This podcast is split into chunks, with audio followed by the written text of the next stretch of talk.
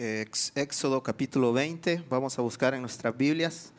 Buenos días a todos, nos alegra tenerles con nosotros.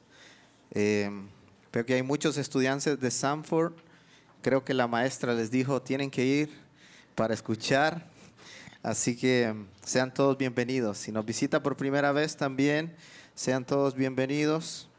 Eh, nosotros tomamos un libro de la Biblia usualmente para estudiarlo versículo por versículo, pero ahorita estamos en algo que eh, queremos hacer y es ir a través de toda la escritura, tomando versículos claves para explicar de qué se trata toda la historia de Dios.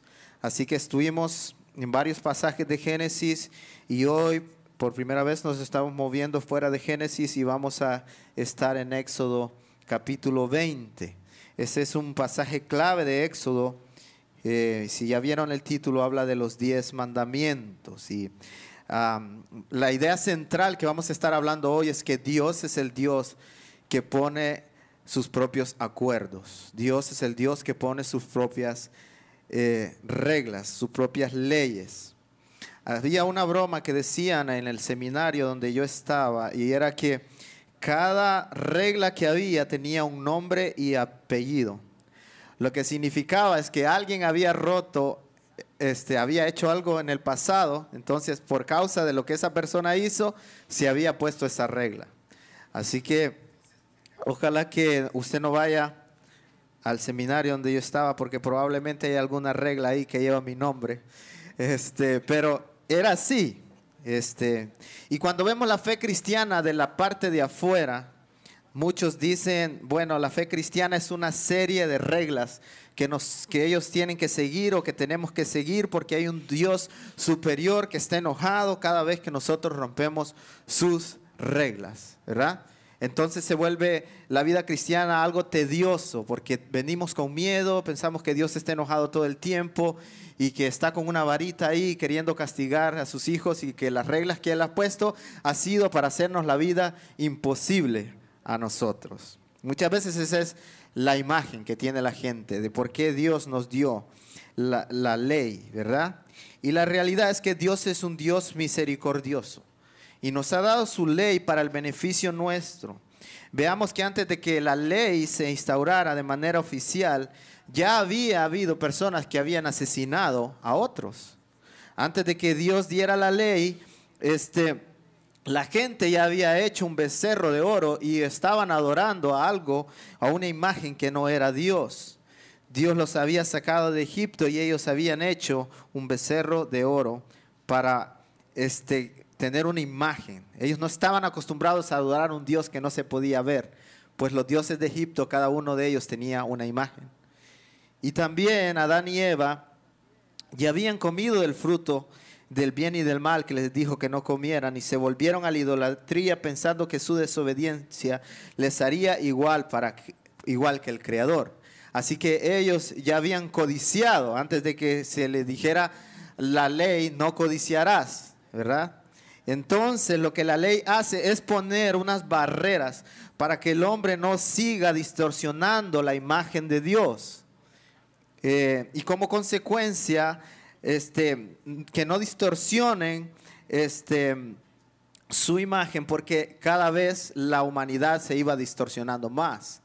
Entonces eso es lo que hace Dios, poner unas barreras para que nosotros no sigamos distorsionando su imagen. Así que vamos a leer este, los diez mandamientos, así como se le llama comúnmente, y vamos a leer Éxodo capítulo 20, versículos del 1 al 17. Y, y no vamos a estudiar estos versículos, explicarlos uno por uno, vamos a dar una idea general y hablar en general sobre lo que la ley significa para nosotros. Entonces leamos desde el versículo 1. Dice, entonces Dios habló todas estas palabras diciendo, yo soy el Señor tu Dios que te saqué de la tierra de Egipto, de la casa de servidumbre. No tendrás otros dioses delante de mí. No te harás ningún ídolo ni semejanza alguna de lo que está arriba en el cielo, ni abajo en la tierra, ni en las aguas debajo de la tierra.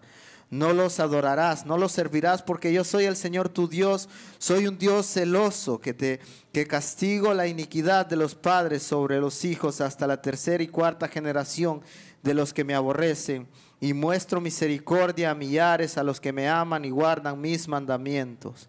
No tomarás el nombre del Señor tu Dios en vano, porque el Señor no tendrá por inocente al que tome su nombre en vano. Acuérdate del día de reposo para santificarlo. Ser días trabajarás este, y harás toda tu obra, pero el séptimo día, el día de reposo para el Señor tu Dios. No harás en él trabajo alguno, tú, ni tu hijo, ni tu hija, ni tu siervo, ni tu sierva, ni tu ganado, ni el extranjero que está contigo, porque en seis días hizo el Señor los cielos y la tierra y el mar y todo lo que en ellos hay, y reposó en el séptimo día. Por tanto, el Señor bendijo el día de reposo y lo santificó. Honra a tu padre y a tu madre para que tus días sean prolongados en la tierra que el Señor tu Dios te da. No matarás, no cometerás adulterio, no hurtarás, no darás falso testimonio contra tu prójimo no codiciarás la casa de tu prójimo, ni codiciarás la mujer de tu prójimo, ni su siervo, ni su sierva, ni su buey, ni su asno, ni nada de lo que sea de tu prójimo. Vamos a orar. Señor, gracias por tu ley, porque tú, Señor, nos has eh, rescatado de la esclavitud del pecado para que vivamos de una manera diferente, Señor. Permítenos hoy, Señor, captar estos textos y llevarlos a nuestro corazón de tal manera que nosotros lleguemos a amar, Señor, aquellas cosas que tú amas y a odiar aquello que tú odias, Padre. Obra, Señor, en nuestros corazones hoy, en el nombre de Cristo Jesús. Amén. Bien, hablábamos la semana pasada que los pactos que Dios hace y vimos como un evento este, de un, este, un pacto que Dios hizo como, con Abraham. Y vimos que Dios lo confirmó, ¿verdad? Vimos que Dios fue el que caminó en medio de, la manera en que se hacían los pactos en ese tiempo. Así que, este, luego, Dios en esa visión que le dio a Abraham le dijo que el pueblo estaría 400 años en Egipto. Y eso se cumplió literalmente. Así que Dios le dijo que de Abraham saldría un hijo y salió Isaac, ¿verdad? Recuerdan el milagro. Este, por el cual nació Isaac cuando ellos eran estériles. Pero luego de Isaac salió Jacob. Y de Jacob salieron doce hijos, que son las doce tribus de Israel. Así se formó el pueblo. Y luego este pueblo se multiplicó ahí en Egipto.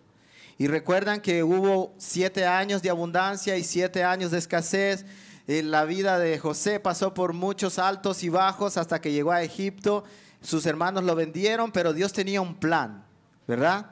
Y entonces Dios usó a José ahí para que su familia pudiera vivir. Luego ellos se fueron a vivir a Egipto, el pueblo se multiplicó y murió el que era rey de Egipto cuando estaba José. Y se levantó, así comienza el libro de Éxodo, se levantó un nuevo rey en, este Egipto que no conocía a José. ¿Y qué pasó? Comenzaron a hostigar, a, maltratar a las, personas que eran del pueblo de Israel, que aún no estaba eh, oficialmente como un pueblo, ¿verdad? Pero este, eran esclavos, e, ellos por 400 años estuvieron sufriendo ahí. Entonces, cuando ellos estaban sufriendo ahí, Dios toma a una persona y lo escoge, así como Dios hace con todas las personas, y escoge a Moisés. Y ahora Moisés va a ser el que va a rescatar, que Dios va a usar para rescatar al pueblo de Egipto. ¿Y cómo lo hace? Bueno, hay muchas señales que Moisés tiene que hacer, pero Dios manda un montón de plagas para que Faraón pueda ver el poder de Dios. Y cada una de esas plagas era un desafío a cada uno de los dioses que tenía Egipto. Así que Dios demuestra que Él es el único Dios. Y de eso se trata el libro de Éxodo. Éxodo significa salida. Es cuando ellos salen de la esclavitud, cuando estaban ahí en Egipto. Entonces, la gente ha salido de Egipto y las circunstancias, las relaciones, el ambiente que Egipto ha formado en estas personas eh, está impregnado en su carácter. está impregnado en la manera en que ellos reaccionan. Todos nosotros tenemos un trasfondo, todos nosotros reaccionamos a las circunstancias que han afectado nuestras vidas y el pueblo de Dios no era la excepción. Ellos estaban acostumbrados a ver la adoración de otros dioses, de imágenes. Ellos estaban acostumbrados a ver los sacrificios de los niños a Moloch. Ellos estaban acostumbrados a vivir sin un Dios verdadero, pero Dios los escoge y tienes planes para hacer con ellos una nación diferente. Por eso Él les da la razón por la cual Él los rescata. Mira el versículo 2, que les dice, yo soy el Señor tu Dios que te saqué de la tierra de Egipto, de la casa de servidumbre. Entonces, dos cosas, dice Dios, hice yo con ustedes. Él les dice, yo soy el Señor, ¿verdad? Él, él está diciendo, yo soy el que te creó a ti. Y la segunda cosa que le está diciendo es, yo te saqué de la esclavitud de Egipto. Entonces, en base a lo que Dios hace, en, base a eso es que Dios ahora va a demandar cosas de su pueblo. Entonces, primero Dios hizo eso por ellos, ahora Él va a hacerlos una nación diferente. Y Él les recuerda, yo los he sacado de esta situación. Entonces, lo que pasa a continuación es que Dios dice, antes ustedes vivían bajo las normas y el régimen de Egipto, pero ahora ustedes están bajo mi dominio, bajo mis reglas, porque ustedes ahora son mi posesión, mi especial tesoro. Y yo quiero que ustedes vivan de una manera diferente a la que viven los demás pueblos. Entonces, si nota, cuando Dios le da los mandamientos que nosotros acabamos de leer, los primeros cuatro mandamientos, dice que Dios escribió con su propio dedo ahí los mandamientos y se los dio a Moisés, y eran dos tablas de piedra. En los primeros cuando muchos se ponen a hablar de esto, dicen que la primera tabla habla de, la eh, relación que ellos tenían que tener con Dios y la segunda era eh, la relación que ellos tenían que tener con los demás. Entonces la segunda tabla depende de la primera, porque si ellos no tienen una relación buena con Dios, ellos no van a tener una relación buena con sus semejantes ni con el pueblo. Entonces ellos necesitan primero enfocarse en Dios. Entonces, los primeros cuatro mandamientos se enfocan en Dios y los leímos hace unos minutos. Entonces, piense en un momento cómo los mandamientos de Dios son una fuente de gracia para nuestras vidas. Cómo los mandamientos de Dios son una fuente de gracias. Cuando el pueblo de Israel fue rescatado de Egipto por la mano de Dios a través de Moisés, Dios tuvo que mandar plagas para que Faraón pudiera ver eh, dejar ir al pueblo, ¿verdad? Y cada una de esas plagas, como ya dijimos, era el desafío de Dios a cada uno de los dioses que adoraban ellos. Entonces, eh, para darles algunos ejemplos, el río Nilo era un dios para ellos, ¿verdad? ¿Y qué hizo Moisés a través del, poder que Dios le dio? Convirtió el agua del Nilo en sangre y lo dejó inservible. Dios demostrando que Él es Dios, el Dios que tiene poder y no lo que ellos creen que tiene poder. Las cosechas, ellos tenían un Dios que era el Dios que les daba las cosechas. Entonces ellos venían, hacían sacrificios a su Dios para que ese Dios les respondiera y les diera las frutas y las verduras que ellos necesitaban. Entonces Dios destruye todas las cosechas y dice, yo soy el que hace que estas cosas funcionen y no el Dios que ustedes tienen. Así que el Dios de ellos no los pudo salvar, no pudo salvar las cosechas. La plaga de la oscuridad también. Ellos tenían un Dios, ¿verdad? A quien ellos adoraban, que era el, el que alumbraba, ¿verdad? La muerte de los primogénitos. Esta era una demostración este, del poder de Dios. Eh, había un Dios de la fertilidad, que era el Dios que hacía nacer, y, y entonces Dios desafía a cada uno de sus dioses. Y lo que hace Dios aquí es demostrarle al pueblo de Dios que esos dioses que, que los egipcios están adorando no tienen ningún poder. Que el poder que le ha atribuido este pueblo a cada uno de sus dioses no existe. Porque realmente el que provee para todas esas naciones, eh, aunque sean paganas, es Dios el creador. Entonces, ¿qué hace Dios con su pueblo? Básicamente les abre los ojos, los saca de Egipto y les dice, ustedes este, no deben creer lo que ellos creen porque es algo inútil estarle pidiendo a un Dios que no tiene poder. Entonces, Isaías 45:5 dice, yo soy el Señor, no hay ningún otro fuera de mí, no hay Dios. Dios está mostrando a ellos y les está enseñando de que no hay poder en ninguna de esas imágenes. Entonces, Dios pudo, hermanos, dejar al pueblo de Israel ciego, adorando a sus dioses egipcios ahí, que no eran reales ni tenían poder, de hecho, eran creación humana. Imagínense, ¿qué, qué poder puede tener un ídolo que es creado por un ser humano. Qué triste, ¿no? Así que Dios les abre los ojos a ellos y a través de los mandamientos Él les dice, yo soy el único Dios verdadero. El conocimiento de la verdad les da Dios en un acto de misericordia. Así que Dios le dice, por lo tanto no tendrás dioses ajenos, en el versículo 3. Y tampoco harás ningún ídolo, dice el versículo 4 no sea que me este, presentes, no me presentarás con ninguna cosa creada, porque yo trasciendo sobre todo, no me compares con la creación, dice Dios, porque yo no soy creado. Y el versículo 7 dice, respeta mi nombre, no tomes mi nombre a la ligera y acuérdate del día de reposo, en el versículo 8. Así que, hermanos, Dios no es un Dios un tirano que simplemente se presenta exigiendo obediencia, diciendo, hagan esto por mí. Dios ha hecho un rescate, primeramente, y aún más, Él dice, yo los creé a ustedes. Y aún en medio de lo que les pide, Dios dice, lo que yo estoy pidiendo de ustedes no solamente es un beneficio para mí, yo no necesito nada, dice Dios, es un beneficio para ustedes mismos.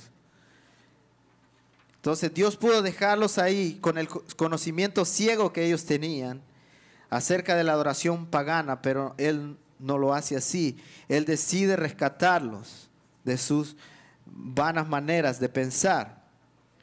Pero otra cosa que Dios hace es que Él los rescata. Por 400 años ellos han sufrido y, y entonces Dios escoge a Moisés para rescatarlos y Dios no solamente los saca de la esclavitud, sino que Dios es tan misericordioso que dice, y recordarán que ustedes serán esclavos cuando yo les haga descansar.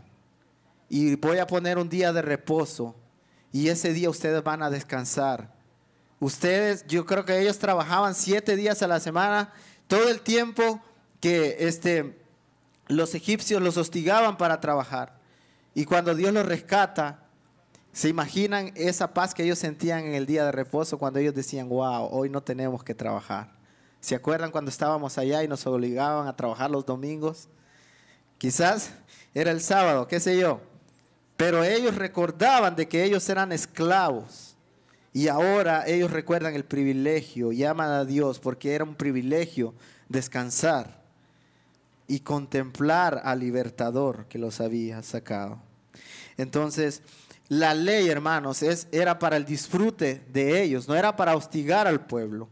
Piense por un momento las cosas que nosotros tenemos que respetar ahora en nuestra sociedad. Son muchas, ¿no? Y muchas veces nosotros quisiéramos que algunas leyes no existieran, porque pensamos que, ah, no, hombre, sería mejor que se hiciera de esta o la otra manera. Por ejemplo, cuando están las colas de los semáforos, ¿no? Cuando está en la 280, por ejemplo. ¡Wow! ¿Cómo se pone? Y entonces muchas veces nosotros pensamos, no hombre, sería mejor si quitamos todos estos semáforos y pudiéramos ir derecho. Pero ¿qué pasa cuando hay intersecciones, no? Y cuando estamos rápidos porque queremos llegar al trabajo. Imagínese un día sin semáforo. Entonces, aquí es fácil porque la gente ya sabe una regla, ¿no? Que usted llega, la regla de los cuatro se llama, ¿verdad? Entonces usted llega y el primero que llegó es el que va a ir, después va el del otro lado y así. En nuestros países hay la ley del más fuerte, ¿verdad? Y ahí está uno metiendo el auto y el otro quiere pegarle al otro y es un solo caos. Imagínense si todos nosotros tuviéramos o, no tuviéramos ley. Sería un caos. si uno se enojara con otra persona, pudiera matarlo, ¿verdad? Y entonces después viniera la venganza y estuviéramos, como muchas personas han estado por mucho tiempo, viviendo a su manera, viviendo sin paz. Y Dios pone reglas para que el pueblo las siga para el beneficio de ellos. Y muchas veces nosotros no lo vemos así, no pensamos que, que son para nuestro beneficio. Entonces, los semáforos son buenos, hermanos. Entonces, estaba escuchando que en la Constitución de la República de Estados Unidos hay más de 20 mil reglas.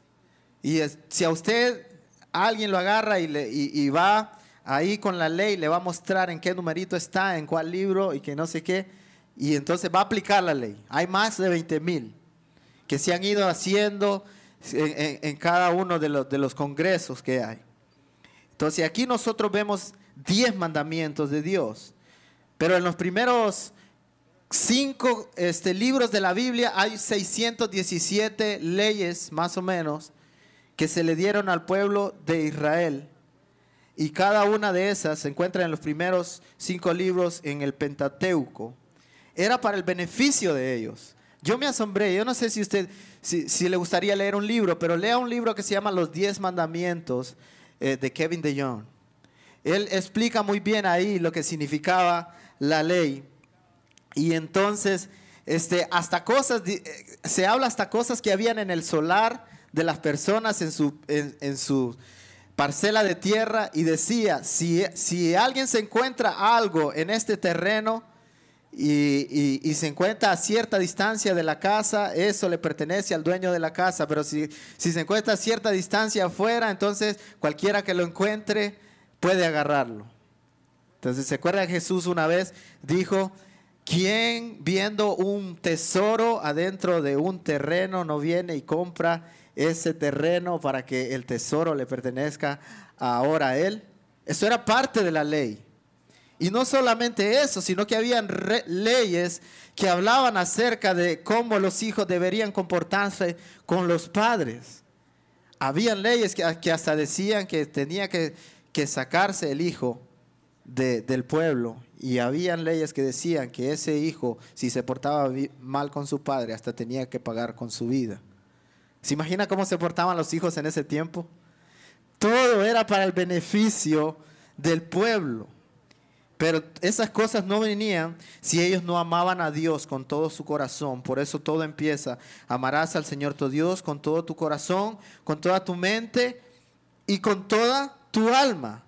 Y Jesús lo, resumió en, dos, ¿verdad? Y amarás a tu prójimo como a ti mismo, en Mateo 22, 37 al 40. Entonces, de estos dos mandamientos depende la ley. Cada una de todas las leyes que usted ve en el Pentateuco provienen de, estos dos, de amar a Dios y de amar al prójimo. Todo tiene este, un beneficio y es el beneficio común de ellos y una buena relación con Dios. Imagínense si Dios no hubiera dado la ley. Matar hubiese sido lo más normal, ¿verdad? ¿Recuerdan los hijos de Adán y Eva? Se estaban matando ya. Caín mató a Abel. Entonces eso hubiera hecho lo más común. Y, la ley no estaba todavía, pero Dios lo condena. Y más adelante lo que hace Dios es oficializar de que ahora está prohibido matar, está escrito. Yo lo escribí, dice Dios. Otro ejemplo sería acerca de matar, que cuando el pueblo fue sacado de Egipto, ellos siguieran ofreciendo sus, este, sus hijos recién nacidos a Moloch. Ese era un sacrificio normal que hacían los egipcios. Y ahora Dios dice, no matarás. Entonces el pueblo ahora no tiene que agarrar a sus hijos y tirarlos al fuego. Y todo eso para el beneficio de quién? De ellos mismos. ¿Verdad? Entonces, sin la ley la gente seguiría adorando becerros de oro.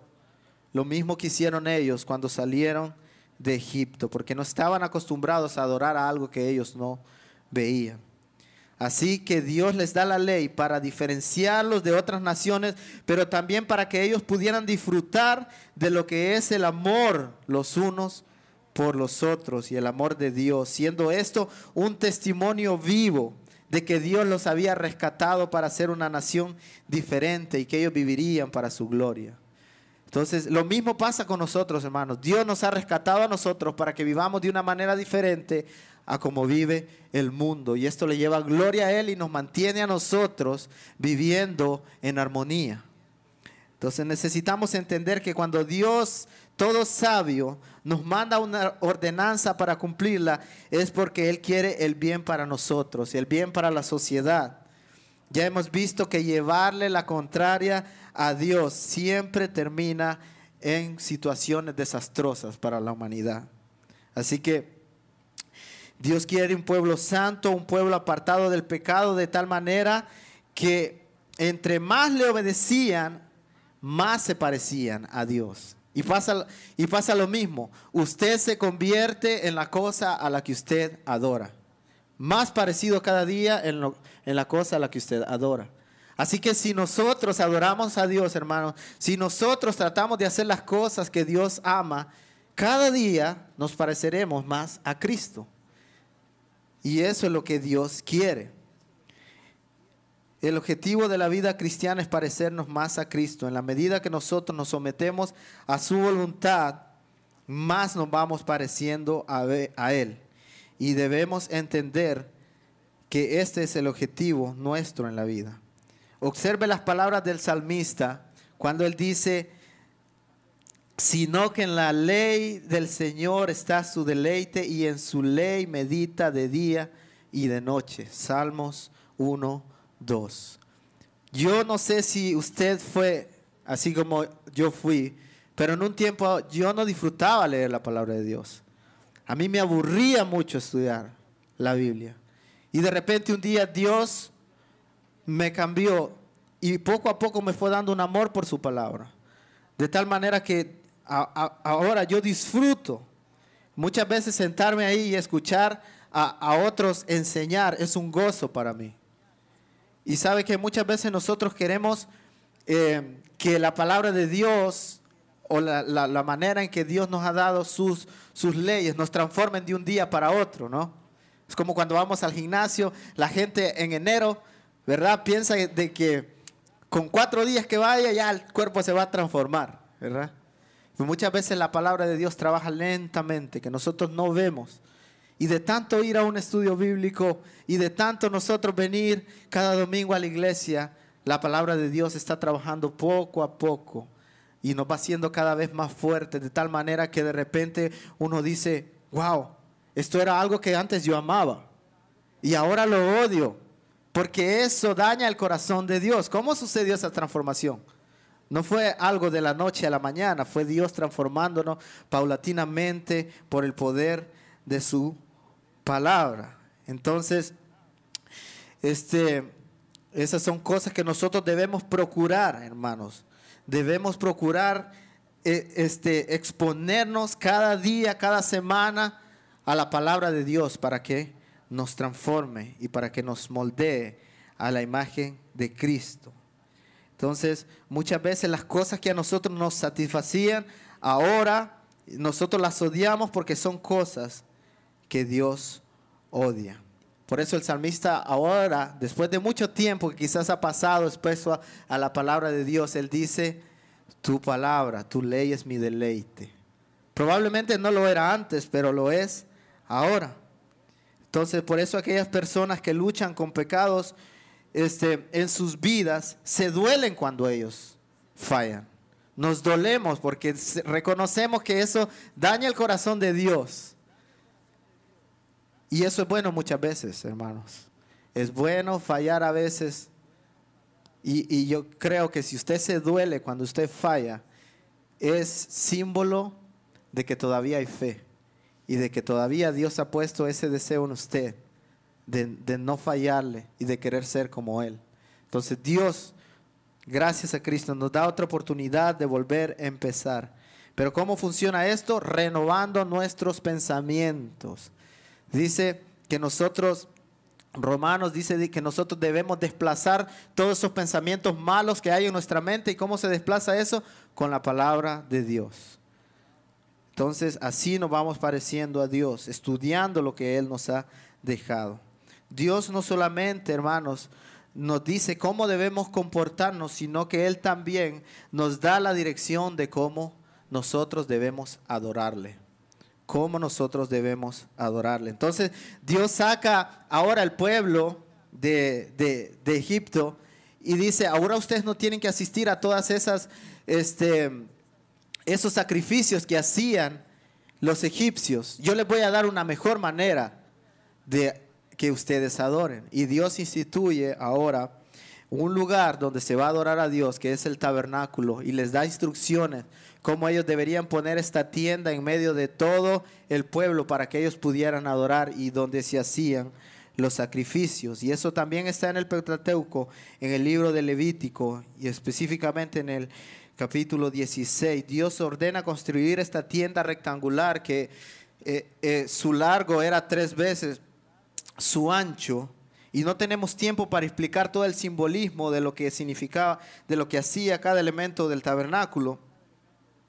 Pero nos enfocaremos en el lugar santísimo, el cual era un cuadro perfecto. Era este, la última parte de, ese rectángulo. Y entonces eh, era como una casita cuadrada en la cual estaban las tablas de la ley y también estaba la vara de Aarón. Y ahí el sacerdote, hermano, solo podía entrar una vez al año. Y tenía que hacer una serie de limpiezas y rituales para poder este, entrar ahí. Porque era tan sagrado hacer eso. De tal manera de que muchas veces o siempre se le ponía una cuerda en el pie al sacerdote que entraba ahí. Porque era un lugar tan santo que decía, si este hombre muere ahí, entonces nosotros lo alamos con la cuerdita que tiene amarrada ahí en el pie. Pero ¿qué significaba todo esto? Bueno, el sacerdote hacía algo en ese día, eh, que era el día de la propiciación, y se traían dos animales, dos, dos este, machos cabríos, y se ponían ahí enfrente del pueblo, y el sacerdote ponía la mano sobre uno de ellos, y luego uno de ellos se dejaba ir vivo para el desierto, que se perdiera allá. Eso significaba que el, traspaso de los pecados del pueblo se ponían sobre ese animal y se dejaban ir y Dios los alejaba de ellos. Pero el segundo macho cabrío que se, que se sacrificaba, su sangre se ponía en, una especie de bowl, ya no sé cómo decirlo, en mi, en mi país decimos paila, este, pero se ponía ahí la sangre y se entraba en el lugar santísimo y se derramaba esa sangre sobre las, las tablas de la ley. Y eso significaba ir ante la presencia de Dios y decirle a Dios, alguien ha muerto. Alguien ha muerto en el sacrificio y ese que ha muerto ha llevado los pecados del pueblo. Entonces Dios instituyó el sacrificio y más adelante Dios va a desarrollar todo ese sistema de sacrificios para que Cristo sea el sacrificio perfecto. Pero en ese tiempo ellos tenían que matar un animal.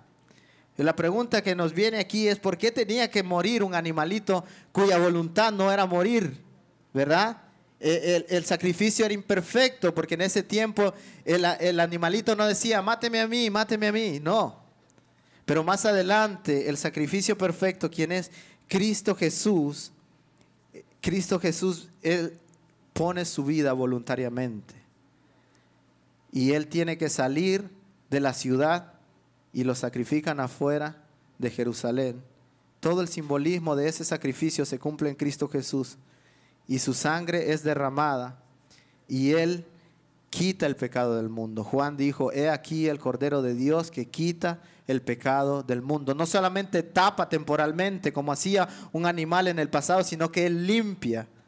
Isaías dice que nuestros pecados fueron alejados de Dios, así como está este, alejado el norte del sur. Entonces vemos el cumplimiento de estos sacrificios en Cristo Jesús. Pero lo bonito de esto es que no es algo obligado que Jesús tiene que hacer, sino que Jesús mismo dice ahí en Juan, nadie quita mi vida, yo mismo la pongo voluntariamente por ustedes. Y Dios decide ir a la cruz y derramar esa sangre que nos limpia y nos lava por completo.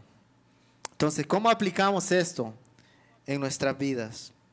Hermanos, Dios nos ha dado un manual de vida y Él desea el bien para nosotros. Él quiere hacer de nosotros un pueblo que se parezca más a Él cada día. Por eso Él desea moldearnos progresivamente a través de la obediencia de su palabra. Él desea nuestro bien.